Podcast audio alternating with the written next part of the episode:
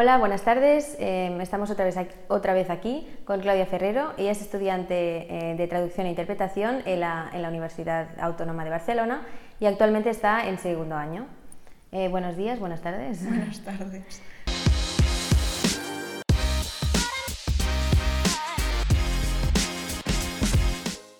Vale, em, bueno, como siempre empezaremos con la introducción. ahí eh, hablaremos de la trayectoria de la elección y el análisis del recorrido personal durante el bachillerato y entonces por qué estudió y decidió em, estudiar traducción e interpretación. El caso de Claudia es bastante curioso. hablaremos de, un poco también eh, el que es el cambio de, de carrera, ya que ella empezó haciendo medicina. Em, y bueno, ahora ya le dejaremos hablar. Claudia, la primera pregunta es, ¿por qué estudiaste finalmente traducción e interpretación.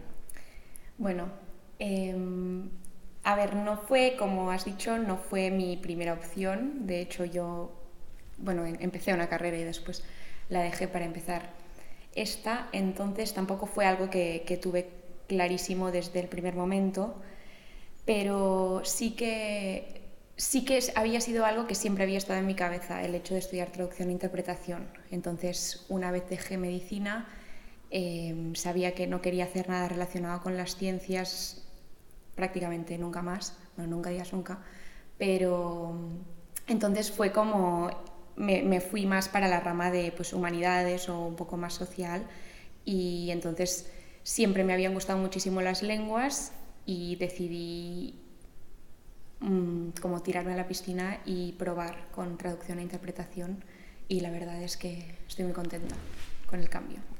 Vale, entonces hablaremos un poco del cambio radical, ¿no? Em, al principio decidiste estudiar medicina. Eh, ¿Por qué empezaste estudiando medicina?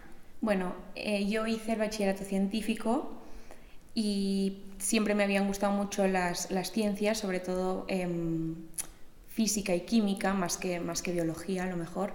Entonces, bueno, estaba haciendo el bachillerato científico, muchos de mis amigos también querían estudiar medicina, entonces ya se creó como un clima de, medicina y, era como lo único, lo único que veía. Entonces también pues mis profesores, también muchos me, aconsejaban que lo hiciese porque, porque bueno, tenía las capacidades, por decirlo de alguna manera, y, es como que un poco me, dejé llevar. y aquí sí que igual fue como error mío el hecho de no informarme lo suficiente de qué significaba exactamente estudiar medicina y de qué iba.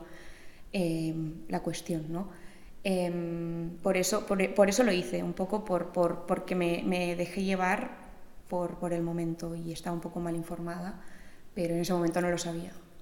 Exacto, es que em, ya no solamente, o sea, tú pudiste haberte informado más, pero también puede que la universidad, bueno, la escuela tampoco estuviera, la escuela o todo el entorno eh, universitario eh, no te ofreciera em, bueno, la información necesaria para tú realmente elegir el camino correcto. ¿no? Claro, exacto. Tampoco busco culpables de quién no me informó lo suficiente, pero sí que yo no me informé, eso está claro, pero también es eso, no, no, no sabía cómo o nadie me ofrecía las herramientas para hacerlo. Por eso muchas veces cuando veo estos vídeos con, con otras carreras pienso en que a lo mejor sí me hubieran servido bastante para, para yo escoger lo que, lo que quería hacer, no sé me parece bastante útil a mí. Por eso lo hacemos. Em, entonces, eh, yo también quería entrar en qué no te gusta de medicina, ¿no? Una vez entraste, eh, ¿cómo tú al final dijiste ya no puedo más, eh, no me gusta o no, realmente no es lo que quiero hacer? Em, bueno, a mí no me gustó nunca, creo, desde el primer momento. Em, bueno, claro, los primeros el primer mes vas ahí con toda la ilusión porque empiezas la universidad, conoces un montón de gente, pero lo que es lo que son los estudios en sí, nunca recuerdo un momento en el que me apasionara, en el que me apasionaran nada de lo que hice. Exacto. Eh, me gustaba mucho el ambiente que había, el, el, clima, era una, una, carrera muy familiar, con muchas amistades. Obviamente tienes que pasarte, al menos si te, te, pasas allí todo el día, por lo tanto estableces muchas, muchas relaciones de amistad muy fuertes con, con mucha gente muy diferente a ti. Eso sí que era una cosa que me gustaba y a lo mejor por eso no lo dejé antes también, em, pero nunca me gustó estudiarlo, ¿no? que es algo que sí que me he dado cuenta estudiando traducción, que yo ahora me pongo a estudiar y disfruto lo que estudio y no me supone un esfuerzo sobrenatural hacerlo, en cambio con medicina era, era un suplicio ponerme a estudiar, para mí. Ya, supongo que el ámbito social influenció muchísimo. Sí, en parte sí. O sea, tampoco fue que me quedé allí por, por mis amigos, pero sí que era como, bueno... Pero estabas cómoda. Sí, y ves que tus amigos no estaban en la misma situación que yo, pero bueno, obviamente la época de exámenes era dura para todos, entonces bueno, vas viendo que igual no es tan raro lo que te está, lo que veía que a lo mejor lo que me estaba pasando no era tan raro, ¿no? Em, pero bueno, finalmente Sí, porque finalmente eso, ¿no? dijiste, ah, ya no puedo más y me cambio. Claro, yo... Fue en el segundo año, ¿no? En el segundo año. Y empecé, hice todo primero, porque también es verdad que primero siempre te dicen, ¿no? Es un año muy duro, muchas veces pues las universidades, bueno, dicen que hacen como un tipo de cribaje para ver quién se queda y quién se va. Em, entonces todo el mundo te lo dice, ¿no? Que primero es el, el año más duro, tal. Y bueno, entonces dije, ya, hago primero, terminé, empecé segundo, vi que todo seguía igual. Sí que es verdad que muchos de mis amigos que ahora están en cuarto me han dicho que ellos no han empezado a disfrutar la carrera de verdad hasta tercero o cuarto, que es cuando han empezado a estar más en, en hospitales. Pero yo en segundo ya vi que no quería hacer eso toda mi vida, que no, no quería estar estudiando algo toda mi vida que, no me, que era algo que no me, no me apasionaba. O sea, estaba muy bien era interesante, no diré que no, porque obviamente pues, el funcionamiento, eh, las enfermedades, un montón de cosas que sí que me parecían interesantes, pero no tanto como para dedicarles toda mi vida. Exacto. Y, y nada, y entonces en segundo, pues fue en enero creo, o diciembre, diciembre-enero de, del segundo año, o sea, era 2018, eh, decidí dejarlo. Vale. Y mm, bueno, ¿qué más? Eh, ¿cómo, hiciste, bueno, ¿Cómo hiciste el paso? Ya me lo has dicho. Em, entonces tú dijiste, bueno, voy a, voy a dejarlo y ahora, claro, te faltaba aún todo medio año, ¿no? Más o menos. Para volver a empezar el curso. ¿Y qué, qué decidiste hacer? Em, bueno, yo, claro, en ese momento eh, no tenía ni idea, o sea, sabía que lo quería dejar, pero no tenía ni idea de qué quería hacer. Eh, todavía me faltaba, claro, hasta septiembre del siguiente año, pues me faltaban casi todo el año prácticamente. Y entonces, bueno, me decidí irme cuatro meses, cuatro meses y medio fueron creo, a Perú a estar un tiempo em, como reflexionando, eh, conociéndome a mí misma. Suena muy tópico, pero realmente, realmente fue así. Y para mí, bueno, fue, fue genial, pude aclarar mis ideas eh, un montón. Estar como en paz conmigo misma, porque yo en ese momento estaba también en un momento de, no sé, no, no, me sentía una fracasada porque sabía que, que había hecho algo que, que, era lo que tenía que hacer para estar bien, pero claro, no, no es como lo ideal, o, no, lo, no, lo, tenemos muy normalizado, ¿no? El hecho de dejar una carrera es como todo un tema. Y bueno, entonces, claro, todos mis amigos seguían aquí estudiando, haciendo su vida y no quería quedarme porque no pensaba que igual entraría en este bucle de comerme demasiado la cabeza. Y entonces nada, me fui. Em, fue una super experiencia, viajé, conocí gente, em, estuve con, bueno, con mi familia y, y, eso, entonces, no sé. Y después cuando volví, pues tenía un poquito más claro em, lo que quería hacer. Y volví justo en, ¿qué fue? Finales de mayo, que era cuando ya tenía que hacer el tema de, bueno, preinscripciones, tenía, ¿no? Más o menos, fue sobre esa época. Y, em, o sea, ¿fue, ¿fue ahí donde, en plan, dijiste voy a estudiar interpretación o...? A ver, la idea ya rondaba en mi cabeza antes de irme porque yo traducción e interpretación ya me lo había planteado en el bachillerato, lo que pasa que había sido como una idea muy fugaz, porque como estaba haciendo el científico era en plan, era tipo, no, ahora no, no he hecho el social, no, no, no sé, como que no estaba preparada, ¿no? Y entonces la vía más fácil para mí en ese momento era pues tirar por medicina. Pero bueno, la idea siempre había estado en mi cabeza y em, en ese momento, como sabía que ya no quería hacer nada más relacionado con las ciencias, al menos en ese momento, eh, pues dije, traducción e interpretación em, puede ser que sea más para ti, porque siempre me habían gustado también mucho los idiomas, y aprender idiomas em, es una cosa que me gusta mucho, entonces allí fue como que lo fui teniendo un poco más claro Y entonces cuando volví, pues tomé la decisión final. Vale, y con esto, ah, ah, ya acabando con el tema del cambio, ¿no? de cambiar de carrera, para la gente que está en este punto, es interesante, bueno, me gustaría si pudieras dar algunos consejos ¿no? para la gente que está en ese punto de estoy en la carrera y creo que no me gusta demasiado. Em, obviamente que se planteen si realmente es por la dificultad de, o el estudio, el nivel de, exigencia que te pone la carrera, pero no sé si pudieras dar un poco consejos ¿no? para este tipo de gente si no, también enfrentarse a la familia a veces es un poco difícil, ¿no? Porque em, no solo es, eh, depende de ti, a veces también dependen de, dependes de la familia que te está pagando la carrera o que, que esté ahí y bueno, que quiere que estudies una cosa, no sé.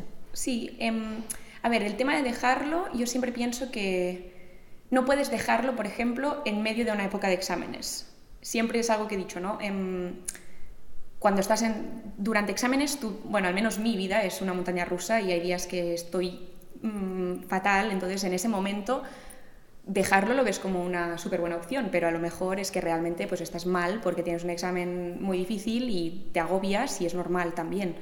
Em, no hay que tampoco rendirse a la primera de cambio. Pero, o sea, tienes que tomar la decisión en un momento en el que te sientes contigo mismo, reflexiones y digas, ¿es esto realmente lo que quiero hacer? ¿Qué me está aportando esto? ¿Estoy bien? ¿Estoy feliz? O, o hay otra cosa que podría hacerme o que, con la que podría estar mejor, más a gusto. Em, y es en ese momento, yo creo, en el que tienes que realmente planteártelo. de hecho, yo cuando, cuando me pasó, estaba, no estaba en época de exámenes, no había empezado exámenes todavía. Em, estaba, creo, en la biblioteca, pero estaba haciendo como unos deberes, tampoco, no es que lo estuviera pasando mal en ese momento. Y de repente me puse a pensar y pensar y pensar y me di cuenta que no quería hacer eso para nada. Eh, entonces llamé a mi padre, se lo comenté y mi padre estuvo súper de acuerdo conmigo porque en ese año y medio más o menos no me había visto feliz, o sea, disfrutar lo que estaba haciendo en ningún momento. Entonces él me dijo, me alegra mucho que, que, te hayas decidido, me apoyó al 100% y eso es una suerte, toda mi familia me apoyó muchísimo, por suerte.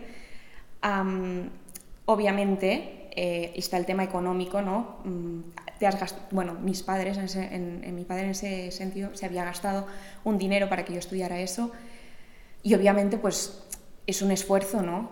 Pero al final, si pueden hacerlo, yo creo que... es tu futuro, ¿no? Exacto. Y realmente no creo que ningún padre quiera ver a sus hijos haciendo algo que no les gusta, porque al final eh, tus padres quieren verte feliz y haciendo algo en, lo que tengas éxito, sea lo que sea eso, y, solo vas a conseguirlo si haces algo que realmente pues, te apasiona, creo yo.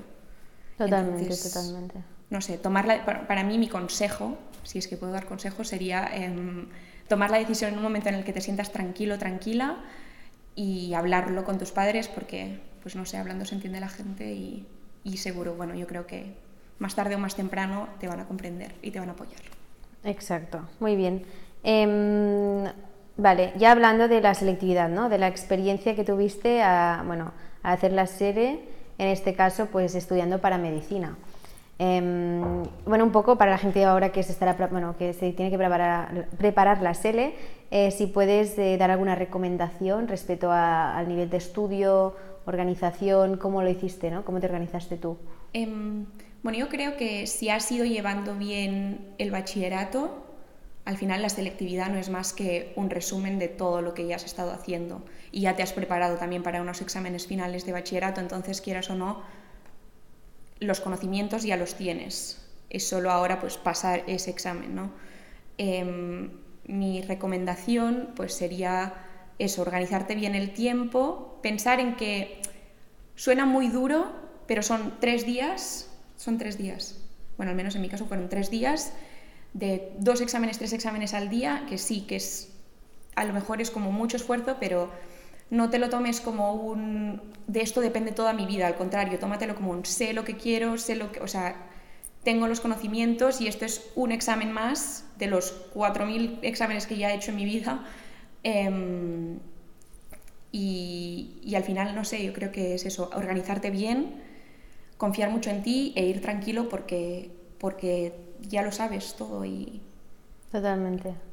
Sí, sí. Em, y si no habéis visto, bueno, estás viendo este vídeo, no habéis visto em, un vídeo que hayamos hecho nosotros de consejos para la preparación de la SELE, está muy bien, son siete consejos que, bueno, que con mi, hermano mm, ha hecho y lo podéis ir a ver si queréis. Al final yo creo que eso también depende mucho de cada persona lo que le vaya mejor, ¿no? Para, para estudiar y para prepararse los exámenes, es también encontrar un, poco tu, tu, metodología y lo que funcione para ti y seguir con eso.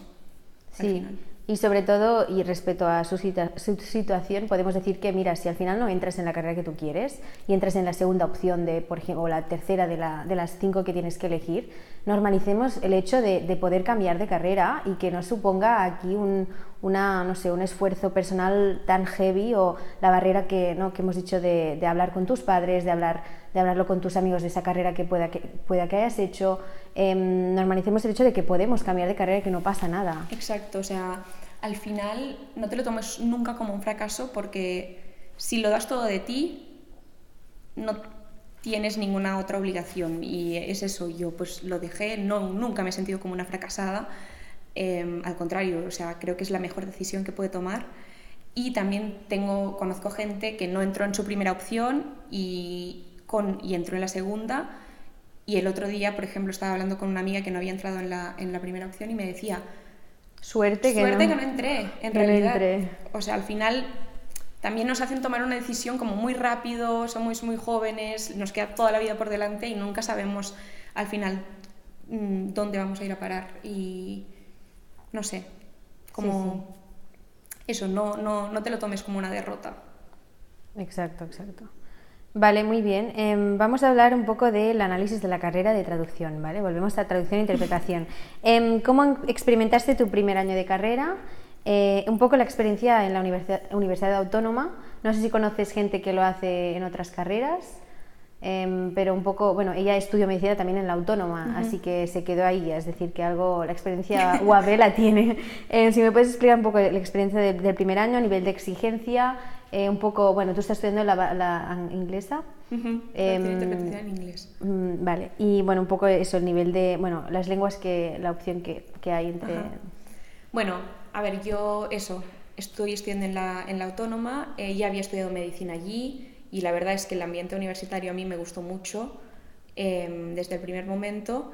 Sí que es verdad, no me quedé tampoco en la autónoma por ese tema fue porque cuando me informé sobre traducción e interpretación, eh, las que más me llamaron la atención fueron o la, la Pompeu o la Autónoma, y en la Autónoma había pues más, eh, un, abanico más grande de, de, idiomas, entonces por eso, por eso decidí estudiar allí. Además, pues tenía el valor añadido de que ya había empezado medicina allí y me había gustado, obviamente.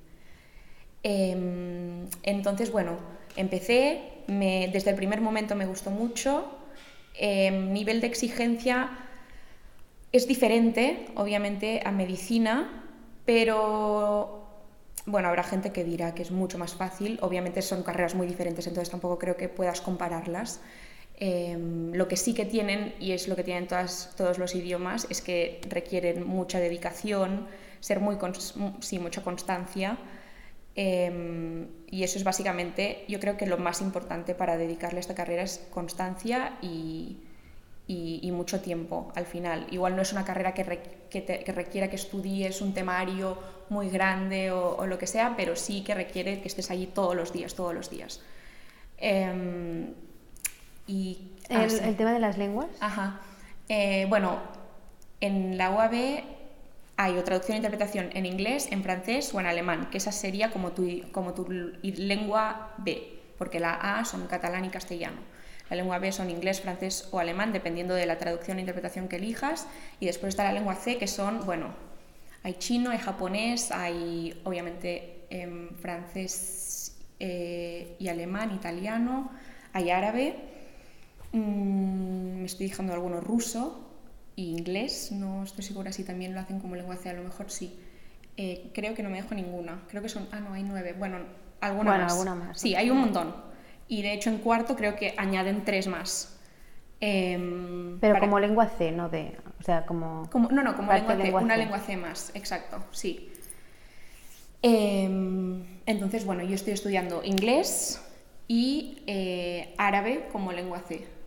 Y la verdad es que estoy súper sorprendida, nunca había hecho árabe, nunca la lengua C la empiezas desde cero totalmente Em, después, obviamente, cada una tiene su nivel de dificultad. Eh, algunas, a lo mejor nosotros que hablamos catalán y castellano, pues lenguas como el francés, no digo que, sea, que sean más fáciles, pero sí que a lo mejor tenemos un poco más de facilidades con el tema gramática o palabras, ciertas, ciertas palabras, raíces, exacto, porque todas, bueno, vienen del latín, ¿no? Y por ejemplo, con, con, el chino, con el árabe, pues la gramática no tiene nada que ver, es un abecedario totalmente distinto, entonces, bueno, eso depende ya de, cada persona y de la lengua que, quiere estudiar. Al final todas pueden estudiarse si es lo que quieres hacer. Eh, pero bueno, yo estoy muy contenta con, el árabe y... ¿Y cuando terminas la carrera, la lengua árabe, eh, terminas con un buen nivel?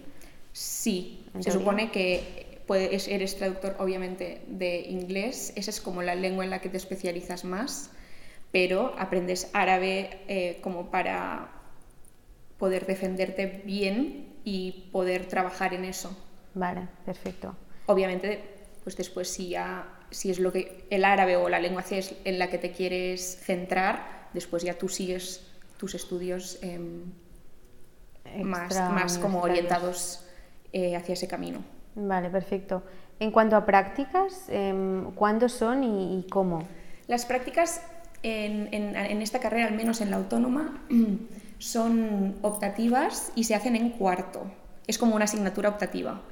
Y puedes hacerlas desde, bueno, a nivel nacional o a nivel local, digamos, o también está el tema irse fuera y, hacer como si fuera un Erasmus, pero Erasmus prácticas, digamos. Em, ¿Has dicho dónde? he dicho que se pueden hacer a nivel nacional. Sí, pero ¿dónde me refería a empresa? O sea, ah, mm. ex, más o menos sí. Eh, o sea, empresas o, bueno, básicamente yo creo que empresas de, traducción, me imagino. Vale. Em, o si no, ya supongo que eso también, si tú te buscas tu, tu, tu sitio donde quieres hacer las prácticas, después em, ya puedes como ponerte de acuerdo con la universidad. compañía puede ser un traductor o... Exacto, sí convenios con otras empresas Exacto. Obviamente la universidad tiene, tiene convenios para hacer prácticas, pero tú también puedes em, buscártelas y después proponerlas. Vale, perfecto. Bueno, mm, ¿pudiste combinarlo con trabajar o lo recomiendas? Em, yo en primero sí pude combinarlo con trabajar, bueno, hasta marzo obviamente que llegó el tema de la pandemia. Eh, pero yo sí que pude combinarlo con trabajar. Iba a la universidad por la mañana y por la tarde trabajaba.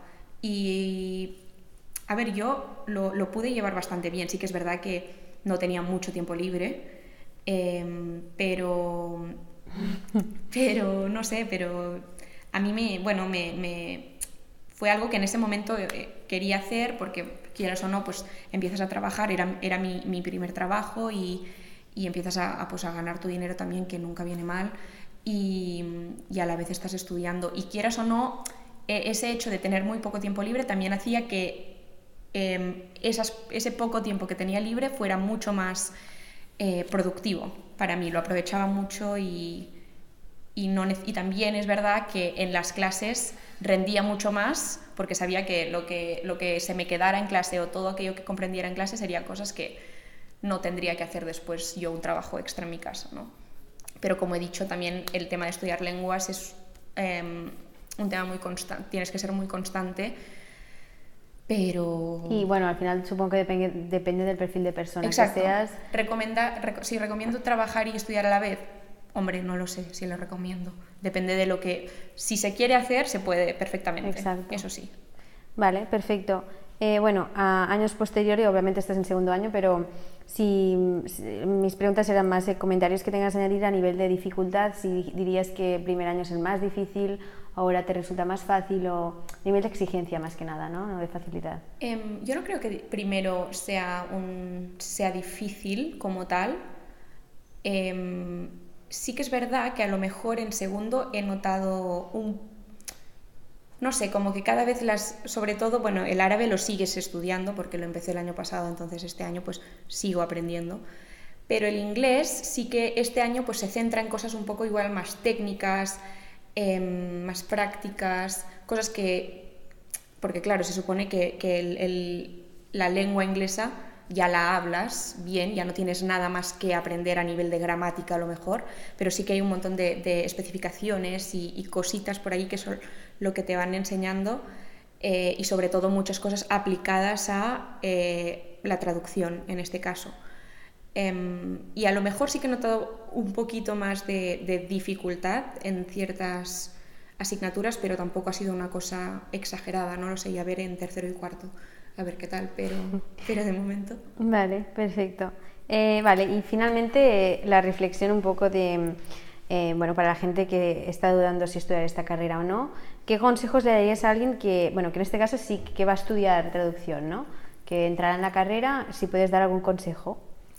Bueno, en primer lugar, em, a ver, consejos tampoco, no, quiero decir consejos como tal porque no soy nadie para dar consejos, pero em, primero de todo, obviamente si vas a estudiar esta carrera yo creo que ya sabes que te encantan los idiomas, entonces esa parte no hace falta que, haga más hincapié en eso.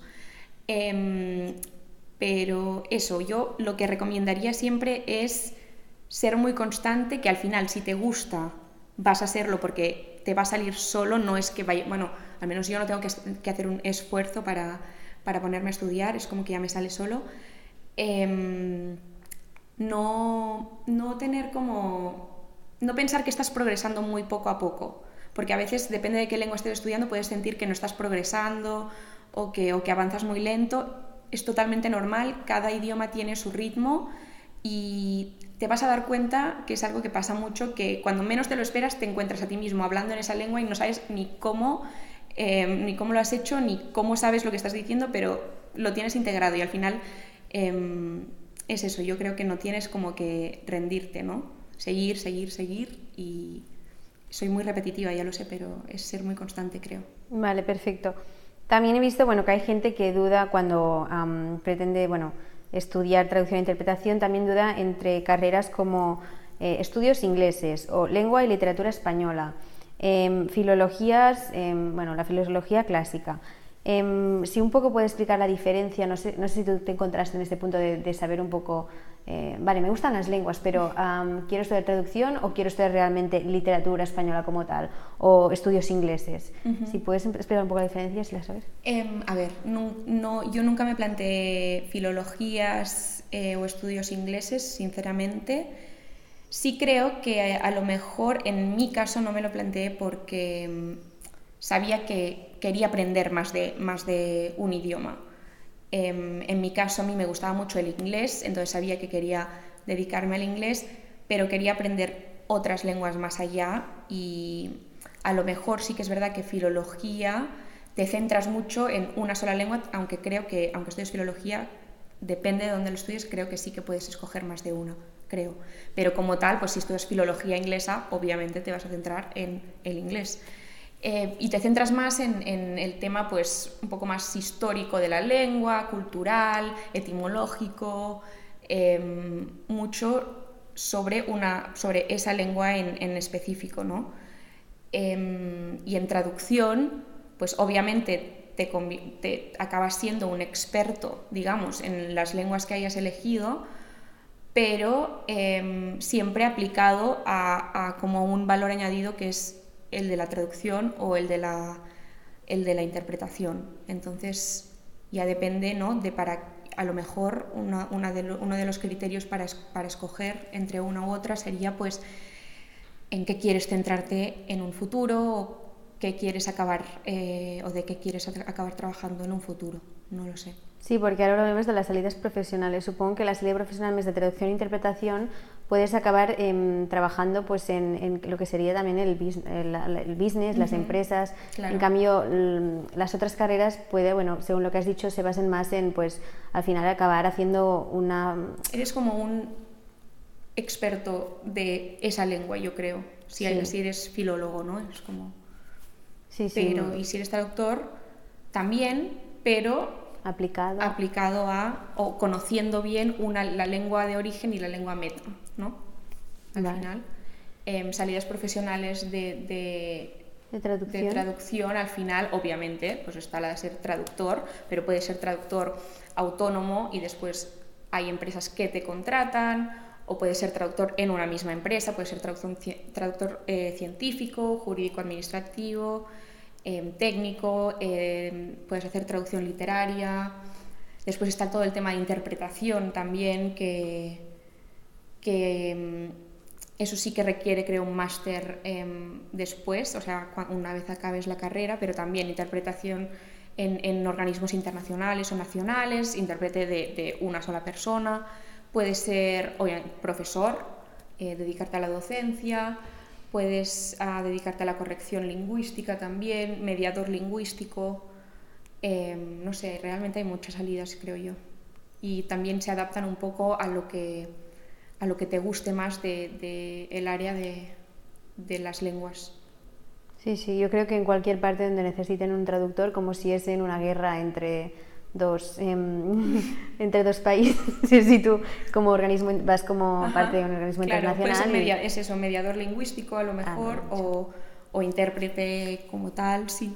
No sé, hay, hay, un montón de cosas en realidad. Vale, perfecto. Y finalmente, bueno, el perfil estudiantil, ya has hablado de consejos, pero si me podrías dar un poco más... Eh, el bueno, supongo que hay muchos perfiles, pero mm, de estudiantes que estudian esta carrera, ¿no? Eh, ¿Cómo son o...?